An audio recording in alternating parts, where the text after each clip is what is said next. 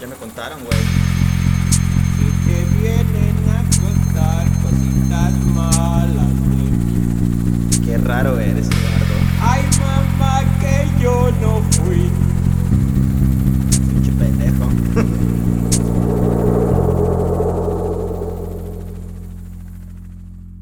Hola, ¿qué tal amigos? Bienvenidos a otro episodio más de El Bolsón de Higgs. En esta ocasión tenemos de invitada especial a la energía nuclear. ¡Uh! ¡Uh! Transmitiendo, grabando directamente desde York, Inglaterra, como ya es habitual, que es la ciudad con más cantinas que días en el año y donde posiblemente Eduardo ha dejado su dignidad en todas ellas. Confirmo. Y pues bueno, como ya les dijimos, vamos a hablar hoy de la energía nuclear. Sí, a ver, Doc, díganos qué chingados es eso. Oh, usted tranqui, tronqui, mi niño, que hoy se lo vamos a explicar con detalle, ¿ok? A ver, a ver, a ver, estoy ansioso. Pero bueno, o sea, la energía nuclear es algo que hemos escuchado, pero desafortunadamente tiene mala fama en casi todos los contextos. ¿Pero por qué? Como, ¿Por mi- qué? ¿Por qué? como mi abuelo decía, abajo lo viejo, arriba el átomo. Oye, Eduardo, pero tú no conociste a tu abuelo, güey. Eso es cierto también. bueno, obviamente existe ese gran estigma, no solo por los dos incidentes nucleares más famosos, sino porque, bueno, este tipo de energía desprende de algo que ya conocemos muchísimo, que es el bombardeo con bombas atómicas sobre Nagasaki y Hiroshima. Que eh, de hecho, sea de paso, me parece no solo muy malo el hecho de que los hayan bombardeado con eh, bombas nucleares, sino el nombre que le pusieron a las bombas. No sé a quién se le ocurrió que iba a ser gracioso llamar a sus bombas Little Boy, Niñito y Fat Man, hombre, Hombre gordo. gordo. Qué ojete, ¿no? Me parece muy culero que vamos a decir, ¿cómo le llamamos esta arma de destrucción masiva? Que va a destruir 10.000 personas, más de 10.000 personas en 3 segundos.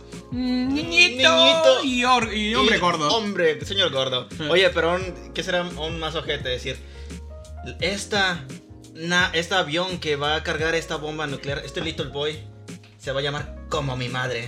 ah, sí, por si no lo sabían, eh, el avión que tiró una de estas bombas se llamaba Enola Gay en honor a la madre del, Del piloto. De- no ah, creo. Se mamó de. Oye, haré como mi madre. Esta. No, no creo si, o sea, yo si fuera la mamá de ese señor no estaría muy orgullosa de que mi nombre El mensaje. Gracias, mijito. Pero bueno, esto de las bombas nucleares lo dejamos para un poco más adelante porque, bueno, desafortunadamente van ligadas la energía nuclear y las bombas atómicas. Eh, pero antes que nada, déjenme darles un poco de contexto, de historia, de cómo es que se desarrolló la fisión, como hoy la conocemos. Um, A ver, díganos. la exploración de fisión, de hecho, fue desarrollada por los nazis. O sea, ok, sabemos que los nazis hicieron cosas horrendas a la humanidad. Y... Muy horribles, la verdad. ¿Por qué te da risa? O sea, sí, güey, porque los hicieron cosas muy, muy culeras, pero. Pero, sí, de hecho Eh. sí. O sea, pero, pues a pesar de todo eso, su sistema científico era espectacular para la fecha. Qué grandes científicos. De hecho, crearon grandes científicos. Uno de ellos fue, de hecho, los que descubrieron experimentalmente la fisión. Eh, fue Otto Hahn. ¡Apágalo, Otto! ¿No es ese? no, era otro Otto. Ah. Y su estudiante de doctorado barra asistente, que probablemente fue explotado durante la época, como no ha cambiado mucho realmente en la actualidad. Eh, el señor Sí, Fritz igual. Qué bonito nombre, güey. Y pues bueno, ellos fueron los que experimentalmente encontraron y descubrieron eh, lo que es la fisión en elementos naturales. Pero bueno, esto se descubrió gracias a trabajos previos. De hecho, ni siquiera fue tanto tiempo atrás. Eh, fue por una científica que se llama Lise Meitner. Que ella, bueno, describió el proceso de fisión teóricamente. Y bueno, fueron estos dos, Otto y, y Fritz Strassmann, quienes ya lo, lo descubrieron experimentalmente. Pero bueno, cabe aclarar que ellos descubrieron este proceso, pero no fue gracias a ellos que se eh, desarrolló la energía nuclear como la conocemos ahora, ni siquiera las bombas atómicas que se usaron. Eso fue tiempo, mucho tiempo después. Um, de hecho, aquí cabe aclarar otra vez, una vez más, hasta el cansancio. El objetivo de la ciencia no es darnos comodidades a corto plazo, sino que, bueno, investigar, investigar y tal vez en algún momento nos den ciertas comodidades en nuestra vida diaria. Y bueno, fue lo que sucedió, por ejemplo, con tu iPod, el iPod que usas para O el Nintendo. para escuchar ahí a la banda Tracalosa. O, O sea, ¿qué clase de gente le hablamos? ¿Qué, cante- qué clase de gente nos escucha, güey? Óyeme, a mí me gusta, ¿sí? Ah, O, eso lo explica. o tu Nintendito Switch tampoco se desarrolló de un día para otro. O sea, pasaron desde tal vez trabajos previos a la Segunda Guerra Mundial, entender la electricidad, la electrónica, ah, para obtener finalmente productos de consumo que utilizamos día a día. Eh, y bueno, fue el caso de hecho con, con la energía nuclear, que fue, como te digo, en 1938 donde se desarrollan los primeros trabajos experimentales y teóricos de, de la fisión, pero fue hasta 1948 cuando se, bueno, se empezó a desarrollar los primeros prototipos de reactores comerciales. ¿Sabes qué me parece irónico? Que curiosamente los momentos de la humanidad donde más ciencia se ha desarrollado ha sido durante, el Durante las periodo guerras. de guerras, especialmente en el siglo pasado, en el siglo XX. Pues, ima- imagínate, güey, o sea, cómo no se van a poner trochas. A ver, a ver, a ver, todos en el país, todas las grandes mentes, piensen en cómo le vamos, cómo le partemos la madre ese güey de allá. Sí, de hecho, pues sí, Sí. fue así. Fue en el siglo pasado hubo dos guerras importantes mundiales. En la primera dijeron, "Mm, ¿cómo hacemos para que mi vecino muera de la forma más lenta y dolorosamente posible? Entonces dijeron, vamos a crear tanques, vamos a crear morteros, vamos a crear lanzaproyectiles. ¿Y por qué no? Vamos a hacer que se asfixie, creando gases eh, nocivos, bueno, gases tóxicos para la guerra. ¿Y por qué no? Vamos a quemarlo químicamente. Y empezaron a desarrollar un montón de, de armas eh, químicas para la Primera Guerra. Y eso no fue suficiente, entonces dijeron, durante la Segunda Guerra, ¿por qué no inventamos algo que sea capaz de destruir ciudades en 3 milisegundos? Y que tengan nombres graciosos. Entonces, ¿qué crearon? Crearon bombas atómicas. ¿Y crees que esto fue suficiente? No. Dijeron, ok, se acabó la guerra, pero empezamos lo que se llama Guerra Fría, que posiblemente sea uno de los momentos en la humanidad donde mucho, mucha ciencia se ha desarrollado De los momentos más tensos, Sí. Y bueno, de fría no tiene nada porque estuvieron a nada de destruir el planeta muchas veces. Sí. Y bueno, entonces ahí se mamaron los dos bandos, o sea, los soviéticos y los americanos, bueno, los gringos, se deschavetaron completamente y dijeron, vamos a producir bombas atómicas así, Un chingo. a lo bestia. Y no solo eso, los rusos dijeron, los soviéticos, vamos a crear la bomba más grande jamás producida y la llamaron bomba del zar. O sea, para poner un poco en contexto, era mil veces más poderosa que lo que se detonó en Nagasaki y Hiroshima. O sea, imagínense que lo que se detonó en Nagasaki y Hiroshima equivale en tiempo a una semana. La bomba del zar era mil veces más poderosa. O sea, comparar una semana contra 20 años. Entonces, O, o sea, sería como, por ejemplo, si Chabelo tuviera la edad de Jesucristo, si no lo hubieran matado, si Chabelo tiene 2000 años, Little Boy sería como un niño de dos años. básicamente, o sea, sí. O sea, Sí, es monstruoso. o sea bomba del zar Chabelo, Little Boy, un niño de dos años. Oye, esa madre la detonaron en el aire, ¿no? Eh, espero que sí, porque si no bueno, sí, la detonaron en el aire. Pinche contaminación, güey. O sea, si no hubiese sido en el aire hubieran pasan de destruido medio planeta. Pero bueno, volviendo al tema que es el desarrollo de la energía nuclear. No fue hasta 1948 cuando se desarrolló la primera planta nuclear. Prototipo, obviamente.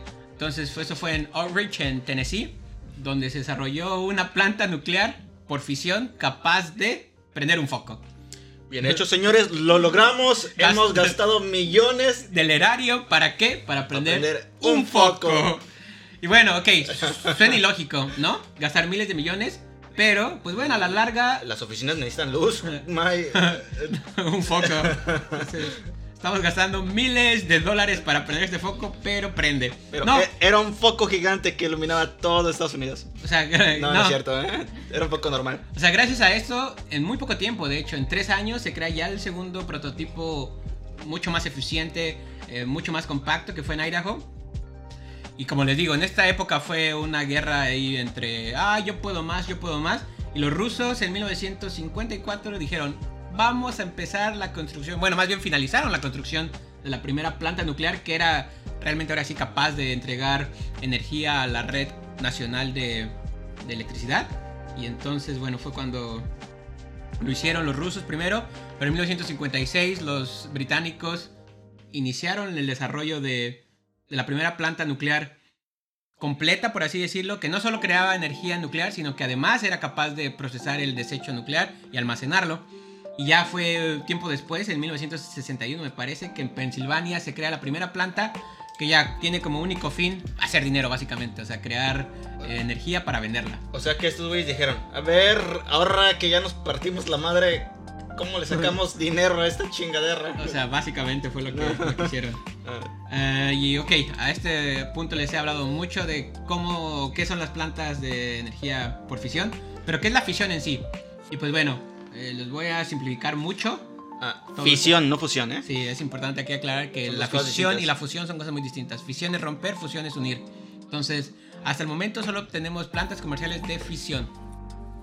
Y bueno, así, muy simplificado, lo que haces es agarrar un átomo muy pesado que normalmente en los reactores, o no, no normalmente, siempre en los reactores eh, actuales se utiliza uranio o plutonio para crear la energía. Y lo que haces es agarras ese átomo que es pesado y lo rompes en cachitos más ligeros. Y supongamos, es solo un ejemplo, que ese átomo inicial muy pesado pesa un kilogramo. Cuando lo rompes, lo que creas no pesa lo que tú esperarías, que es medio kilo y medio kilo. Si lo que sucede aquí es que esos dos cachos que estás creando más chiquitos ahora pesan 490 gramos y 490 gramos. Entonces, ¿qué pasa aquí? ¿A dónde ¿Quién- se fue? ¿A dónde se fue? ¿Qué, quién, ¿Quién creen que va a venir a salvar el día? Déjame adivinar. ¿Quién? El, el viejo. El viejo, sí, el, el, viejo, viejo. de Albert Einstein. Otra vez, Albert Einstein. Y aquí es cuando te das cuenta la, la calidad, del tamaño de científico que era Einstein. A pesar de su estatura, por los ¿Qué? que no saben, sí, Einstein medía 75 centímetros. ¿Qué? Einstein era un enano. Claro que no. No, no es cierto. En real, en real medía 1.75. Eh, Son metros 75. Más bueno. alto que yo. ok. Bueno, lo que les decía. o sea, lo que les decía. O sea, te das cuenta de la calidad del tamaño científico que era Einstein porque no solo trabajó en entender el efecto fotoeléctrico, la relatividad, o sea, además hizo otros trabajos en electrodinámica. Bueno, o sea, hizo otros trabajos. Es eh, un chingo de cosas. Sí, es un chingo de cosas. Y entonces, entre una de ellas, es lo que hace finalmente, o lo que describe, que energía y masa, o sea, masa, como nosotros, o sea, Masa como. sólido. Masa. o sea, es lo mismo que energía. O sea, existe una, una equivalencia entre ellas. Em, y bueno, aquí es donde sale seguro a colación, que ya conocen hasta el cansancio esa famosa ecuación E igual a mc al cuadrado, que es lo que realmente liga la energía y la masa. O sea, básicamente está diciendo que es lo mismo.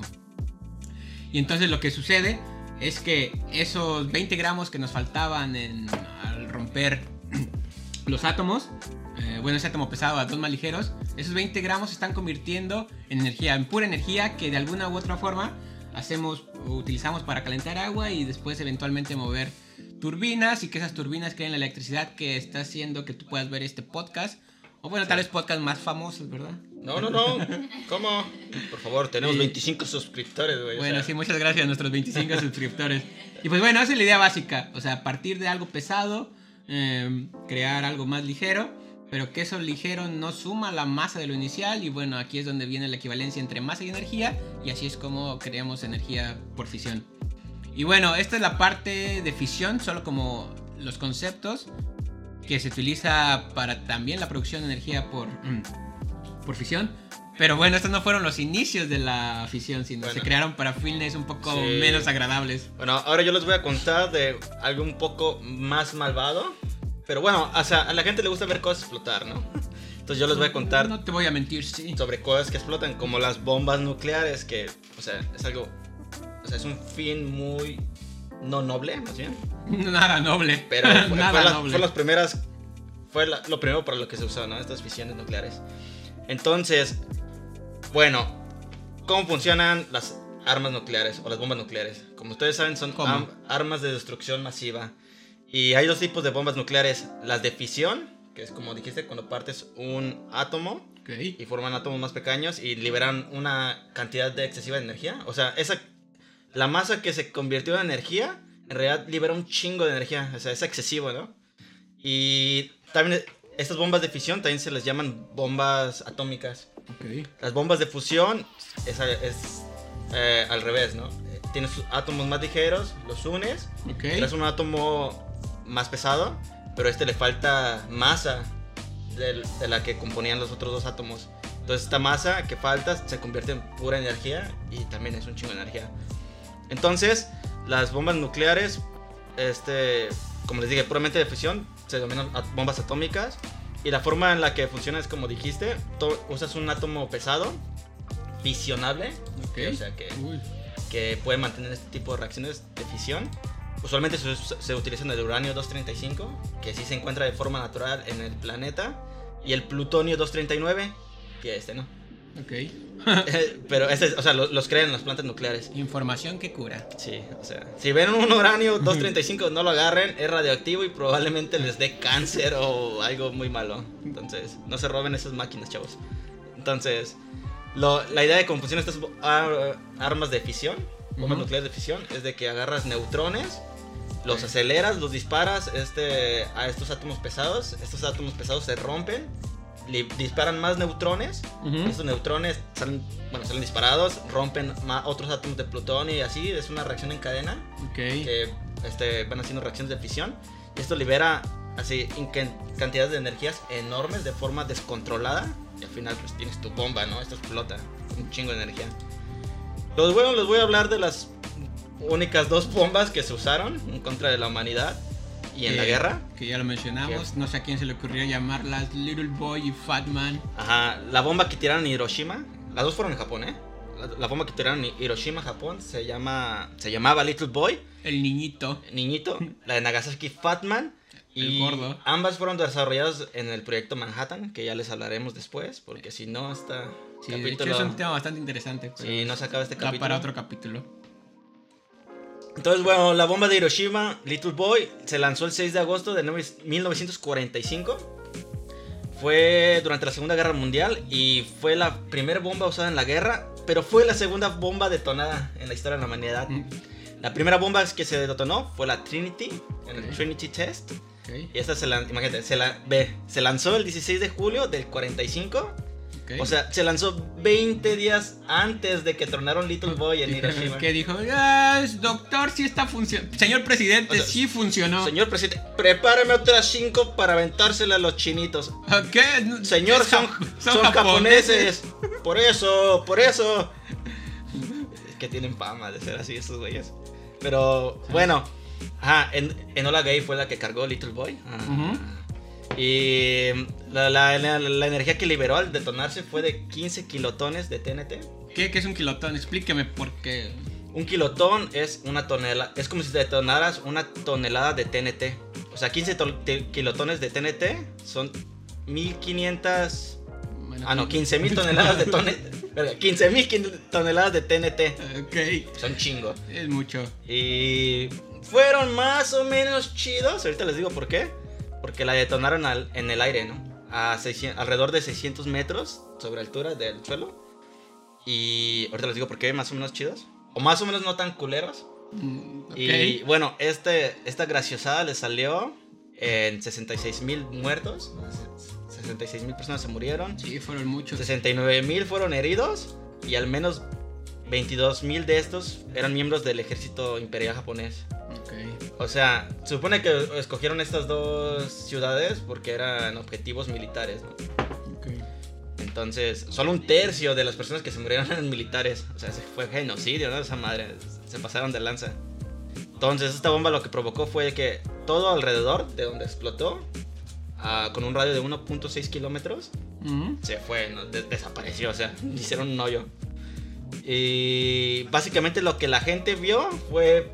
Primero vio una luz cegadora. Como la ¿Por canción. Una luz cegadora, una bola de nieve. Así, ¿no? Y fue lo único que vieron, porque cuando vieron esa luz se, te se quedaron ciegos, ¿no? O sea, fue un.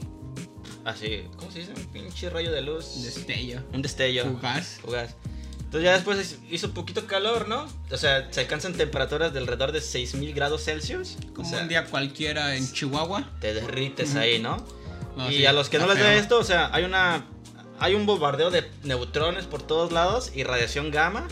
Estos, a diferencia en las películas, no te dan poderes, te dan cáncer, ¿no? O te dan cáncer, pues, básicamente. O, o O incrementan. sea, el si no te fríen, te dan cáncer, Ah, básicamente. sí. Entonces, mucha gente murió por radiación y otras vivieron con gran riesgo a desarrollar cáncer o les dio cáncer. Y al final, lo que se vio fue este hongo tan famoso que se produce cuando detonas una bomba nuclear. Ok. Ahora Nagasaki. Nagasaki, este, detonaron Fatman. Era su nombre clave, clave, pero también se le conoce esa bomba como Mark III. Mark, o Marco 3. Bueno, Mark 3. Bueno. En realidad le pusieron Fatman porque si la ves, o si la, si la buscan en internet, tiene una forma redondita. La verdad se ve bien bonita, güey. Entonces a alguien se le eh, ocurrió Sí. decir, se parece a ti, Pablo. Póngale Fatman. No, güey. ¿Cuándo la detonaron? Eh, ah, la detonaron el 9 de agosto del 45, o sea, tres días después. El día que yo nací. ¿Sí? Nah, es cierto.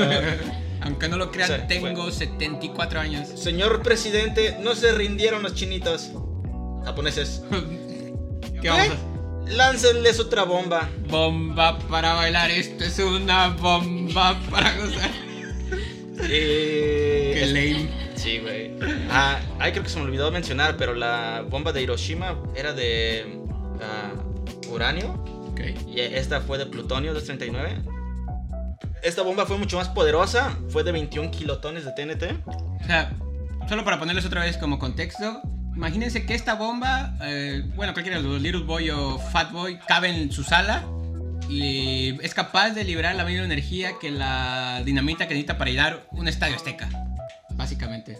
O sea, para tener 21.000 toneladas de dinamita necesitas el espacio equivalente a un estadio azteca y es- cualquiera de estas dos bombas cabe en tu sala. O sea, sí son, son bombas súper poderosísimas, ¿no? De destrucción, armas de destrucción masiva. Entonces, eso también no se pasaron tanto de lanza, yo te les digo. ¿Por qué? Porque se detonaron, se detonó alrededor de 500 metros de altura, o sea, medio kilómetro. Ok. Y según Wikipedia en inglés, fueron asesinadas entre 35 a 40 mil personas y 60 mil fueron heridas. Changos. A diferencia de Hiroshima, aquí solo 150 personas eran militares, güey. O sea, fue genocidio, mataron civiles. Madres. E igual, ¿no? Este, al- al- en un radio de 1.6 kilómetros desapareció todo. Se lo destruyó, pues. Y a radios de 3.2 kilómetros, incendios. Y lo que les digo de por qué no fueron tan culeros, o sea, sí fueron culeros, pero por qué no tanto fue porque las tronaron en el aire. Si las hubieran tronado en el suelo, hubieran dejado radiactiva la ciudad, el, el suelo, ¿no? La ciudad. Servible, básicamente. Sí, o sea, no hubieran podido hacer eh, ahí nada por miles de años. Pero como fue en el aire, o sea, solo mató todo alrededor, pero la radiación nuclear, los remanentes, se los lleva al aire, o sea, contaminan la tierra, ¿no? Y entonces por eso ya otra vez Hiroshima existe. Bueno, dentro de lo malo, lo menos peor. Sí, lo menos peor. Ay, dale chance, dale chance de que se levanten. Mm. Y bueno, ahora les voy a les voy a contar de cuántas armas nucleares se sabe que hay en el mundo para que les dé miedito. Ok. Entonces, según el armscontrol.org, eh, un estudio, bueno, eh, en, eh, aquí nos da una estimación de cuántas armas nucleares, o cabecillas nucleares más bien, Ok. o sea, ya están montadas, están montadas para el 2020.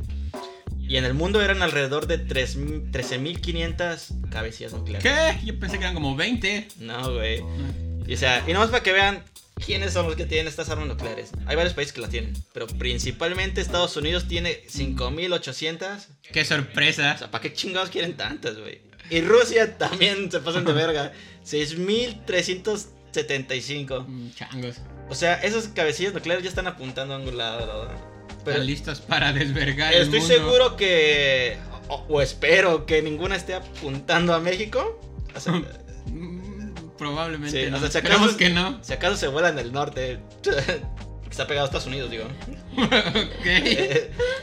Pero todos los demás estamos a salvo, ojalá. Bueno, estoy seguro que si sueltan todas. Sí, bueno, si sueltan todas, nadie va a sobrevivir. Sí. ¿Y por qué tienen tantas? No? ¿Cuál es la necesidad? Eh, y básicamente es por una estrategia para defenderse que es muy primitiva. Ajá, es muy primitiva y efectiva, pues. Ok. Esta, esta estrategia se llama disuasión nuclear. Que básicamente lo que se trata es de que hay un güey, ¿no? Ajá.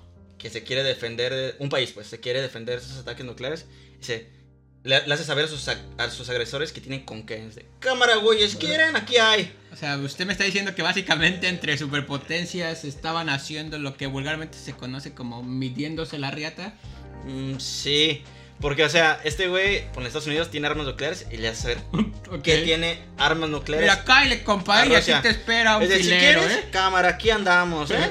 Aquí, ah, Entonces, nomás. en caso de un ataque, Ok. pone, pone Rusia le manda un, eh, un misil nuclear a Estados Unidos, se lo detona.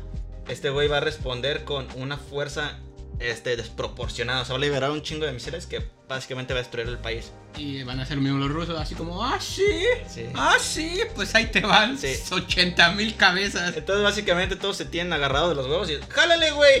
¡Jálale tú! Y A muchos ver, te huevos. reto. Y gracias a eso hay paz mundial, señores. Bueno, de hecho aquí hay un buen chismecito científico, ¿eh? De hecho, tal vez deberíamos inaugurar nuestra sección de chismes de la ciencia. Y pues bueno, dicen que Oppenheimer, que fue el- uno de los científicos líderes del proyecto Manhattan, tenía una novia comunista.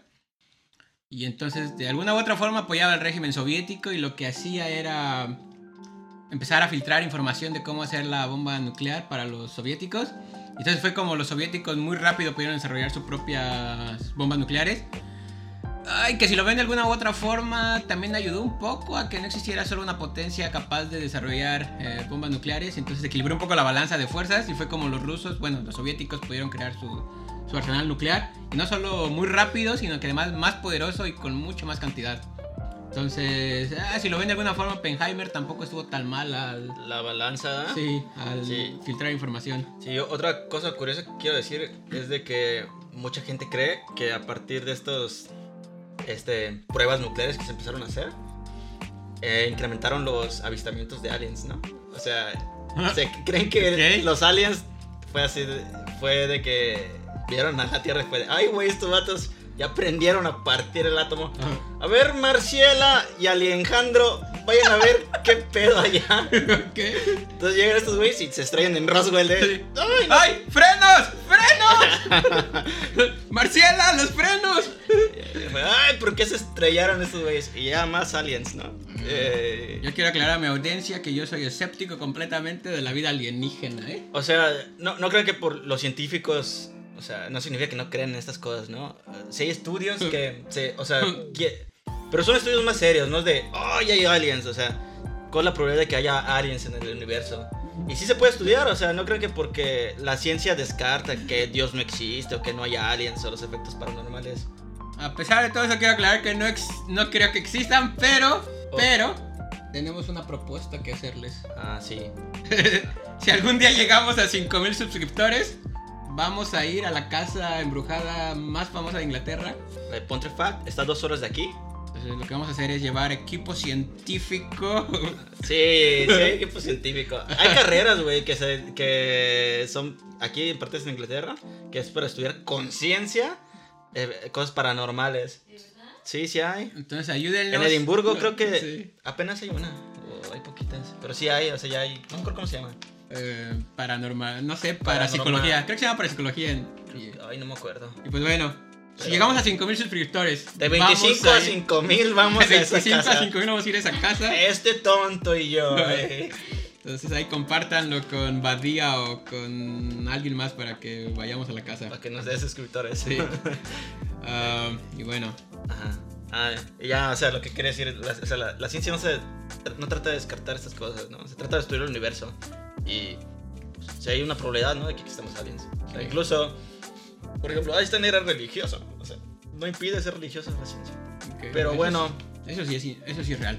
Ah, cuéntenos más de los reactores y nucleares. pues bueno, ya hablamos cómo a partir de estas cosas horrendas que son las bombas atómicas, se desarrolló un poco más tarde que temprano las, los fines no bélicos de la, de la fisión nuclear. Y pues bueno, em, fue tiempo después, desde que acabó la Segunda Guerra, que se empezó a desarrollar los primeros reactores. ¿Y qué es un reactor nuclear? Pues básicamente es el corazón de una planta de, energía nuclear. Y lo que se hace aquí es, a diferencia de una bomba nuclear, tener reacciones de fisión controladas. Y entonces se utilizan estas varillas que tienen dentro de ellas pequeñas bolitas de material cerámico de uranio o de plutonio. Y bueno, están dentro de estas varillas que se llaman barras de control. ¿Para qué? Para que ahora sí controlar realmente, así muy precisamente, el nivel de electrones que se están liberando y que no provoquen eventualmente que esta reacción de fisión se descontrole y lo que provoca, provocaría fuera como un calor extremo y después bueno, explotaría, ¿no? Entonces eso es lo que se hace en una planta nuclear. Se tienen estas em, bolitas o bueno, estas bolas cerámicas dentro de estas barras de control. Lo que hacen es que se calientan y de alguna u otra forma se retira este calor utilizando un refrigerante y este refrigerante lo que hace es calentar agua y esa agua lo que hace, bueno, se vuelve vapor y ese vapor vuelve a algo muy primitivo, bueno, relativamente primitivo, que es mover turbinas. Que bueno, de alguna forma u otra es como se ha hecho toda la vida la energía eh, eléctrica, que es utilizando ya sea plantas hidroeléctricas, eh, plantas térmicas, que lo que hacen es quemar combustible fósil y después mover turbinas para, para crear esta energía eléctrica. Pues bueno, básicamente el principio es el mismo. Utilizamos el calor que se libera durante esta fisión y ya después calentamos agua y movemos turbinas. O sea, básicamente es una tetera glorificada, una tetera costosísima. Tetera gigante que alimenta tu PlayStation. Tu PlayStation, tu computadora con la que nos estás viendo. Entonces, bueno, así es el principio básico. Utilizar este calor liberado, controlado. ¿Para qué? Pues bueno, para empezar a mover turbinas y crear eh, esta energía eléctrica. Y pues bueno, así de primitivo, si quieren verlo, es el funcionamiento de, de una planta nuclear en la producción per se de, de la energía eléctrica que, que consumimos día a día. Muy interesante, doctor. Ahora, volvamos a cosas culeras, a catástrofes de que han ocurrido, ¿no? Ahora sí accidentes, nada pasado de lanza, Ah, provocado sí. intencionalmente por el ser humano. Entonces, hay una cosa, es que voy a hablar en inglés. Hay una cosa que se llama The International Nuclear Radiological Event Scale, o INES, para los compas. Como mi tía. Saludos, tía Inés. Hola. Que básicamente miden los accidentes o incidentes nucleares. Y eso se divide en siete niveles, ¿no? Cada nivel es una cosa. Me, acuerdo- me acabo de acordar que mi tía no se llama Inés, se llama Irene, pero... Saludos, tía Irene. Entonces, el mayor catástrofe de plantas nucleares fue, como todos lo conocen, hasta hay una serie, Chernobyl. Esta fue de Chernobyl. nivel 7. ¿Eh? Ok. Esta fue nivel 7 en la escala Inés. Y sucedió en Uc- Ucrania en 1986. Y básicamente explotó durante un simulacro. ¿Qué? Eso, estos güeyes están de. A ver, güey, vamos a hacer un Lo- simulacro de. Lo que- más real posible. Sí. ¿Qué pasa si se nos va la luz? La- Explotó esa madre, pero. Dimitri, te dije que era un simulacro, O güey. sea, querían diseñar protocolos de seguridad a partir de ahí, ¿no? Pero estos güeyes diseñaron. Bueno, hubo. No sé si fueron ellos. Pero hubo un mal diseño en un reactor que ocasionó esta explosión. Y básicamente se murieron 30 personas directamente por la explosión. Este. eh, varias gentes recibió altas dosis de graduación. Gradación. radiación, perdón. Y a, a varias les dio cáncer. A varias vivieron su vida con riesgo de desarrollar cáncer. Ok. Y básicamente Chernobyl, pues todavía es radiactivo, ¿no? Este. Ya hay tours, creo que empezaron así 10 años, pero no vas a todas las zonas. Vas a zonas que son seguras para el humano, porque esa madre va a ser radiactiva por miles de años. Y. A ver, otro, otro catástrofe muy famosa fue la de Fukushima. Esta también fue nivel 7.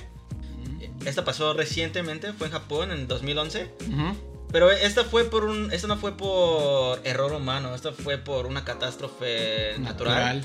Básicamente hubo un terremoto en. de la escala 9 de. ¿Cómo se dice? Richter, Richter. grado 9. Bueno, se lee Richter. Ok. Pero Richter para los letrados. Eh, perdón. Eh, esto generó un tsunami. Un tsunami es una ola gigante. Esta ola gigante era de 15 metros. Y pues básicamente le pegó al reactor, explotó. Y ninguna persona se murió de radiación. O creo que poquitas más bien. Pero evacuaron miles de personas por, pues, eh, por la explosión y por el desastre natural. Y bueno, hay, eh, básicamente hay muchos más este desastre. Bueno, no son muchos, son poquitos en realidad. Pero todos tienen colas que, le- que les pisen, ¿no? En, en Rusia está, estuvo el caso Kishtin, si es que así se pronuncia, en 1957. Ok. Básicamente tronó una, una planta porque le falló el enfriamiento. Ujú. También en Reino Unido uno en 1957, the Ok. Windscale Fire Nuclear Disaster. Ok. Y también en Estados Unidos hubo unos. Esos no se van limpios. En 1979. Pero, o sea, a pesar de que hayan estos catástrofes, sigue siendo seguro, ¿no? Por ejemplo, Fukushima, que es el más reciente, solo fue por un desastre natural, es algo que no se puede controlar. Sí, ese fue básicamente mala suerte. Sí. eh, muy mala suerte. Sí, y a, y a partir de estos desastres se han desarrollado protocolos que de verdad aseguran que no, no, vuelven, no vuelven a pasar estas cosas. Y otra, otro dato curioso que no sé si le hemos, les hemos dicho, pero ¿por qué es pe- peligrosa la radiación? ¿Y por qué no te da poderes? Es porque básicamente daña tus daña las moléculas, les cambia la estructura. O sea, a un nivel muy básico lo que está haciendo es romper enlaces químicos. Sí. Entonces también esto afecta tus moléculas del ADN. Y el ADN se puede reparar, pero o sea, hay veces que lo daña tanto que no se puede reparar Sí. y genera células cancerígenas, pues te da cáncer. Y bueno, ahora nos hacen llegar aquí unas preguntas de la audiencia. Por primera vez vamos a inaugurar nuestra sección de preguntas de la audiencia y el pequeño Timmy Hippenhagen Johnson nos pregunta: Hola, si vivo cerca. Yo la de- leo, yo la leo. Yo Ok. quiero leer. Bueno, Hola, si vivo cerca de una planta nuclear, ¿me van a salir pelos en la mano? pequeño Timmy, te puedo decir que definitivamente no es culpa de la planta nuclear. Es porque te tocas demasiado en las noches. la pregunta siguiente la leo yo. Léela usted, por favor.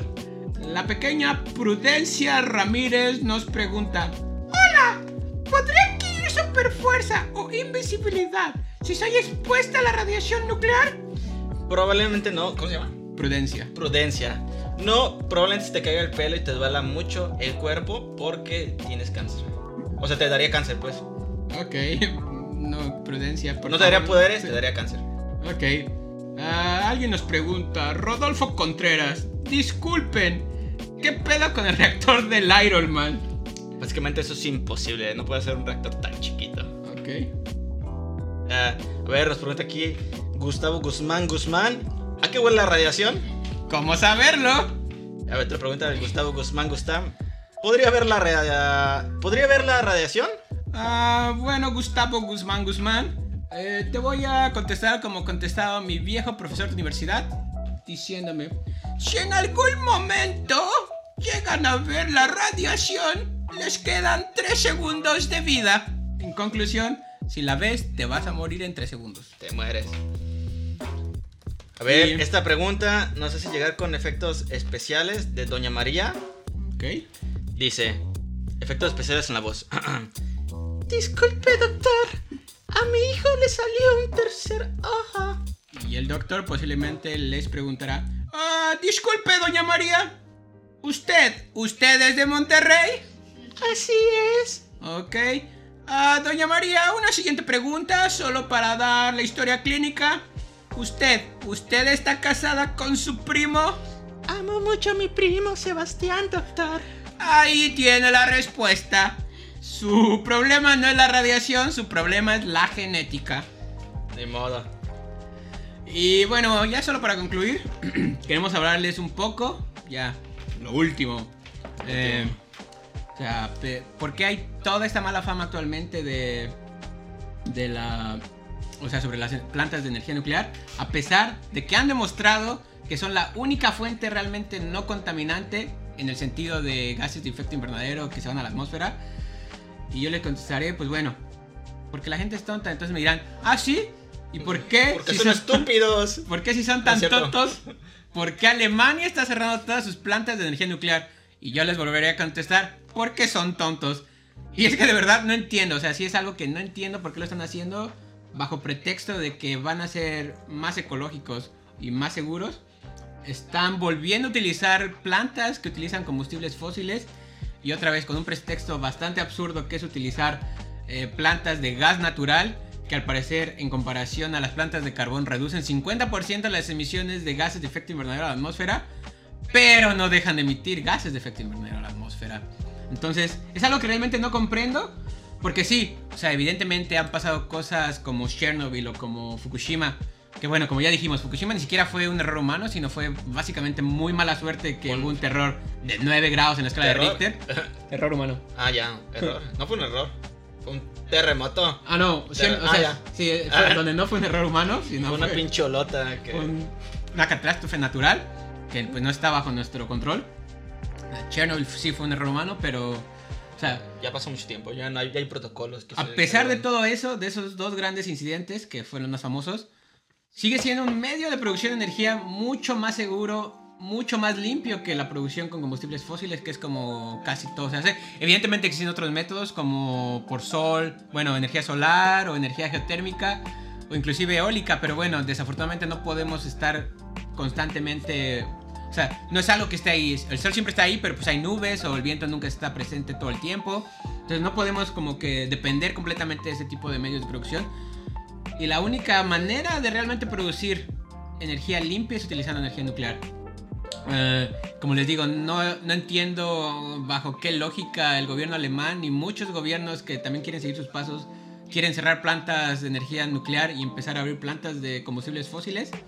Es algo que no entiendo. Si sabemos que esas plantas producen gases de efecto invernadero, que esos gases de efecto invernadero son los que están produciendo el calentamiento global y aún así quieran hacerlo, es algo que, que- que no entiendo. Entonces, No en este programa creemos que la la energía nuclear es buena y segura. Sí, así que ya saben, o sea, se puede, se puede usar para cosas horribles como las bombas, pero también tiene su lado bueno. Y bueno, La energía es limpia y amigable. esa es nuestra conclusión final. La energía nuclear es limpia. es y buena. recuerden, los físicos No no, somos somos, raros. raros. Mamá, se metió otro peje lagarto. ¡Otro peje lagarto! Pues pásame la pala. Ya páralo. Ay, qué oso.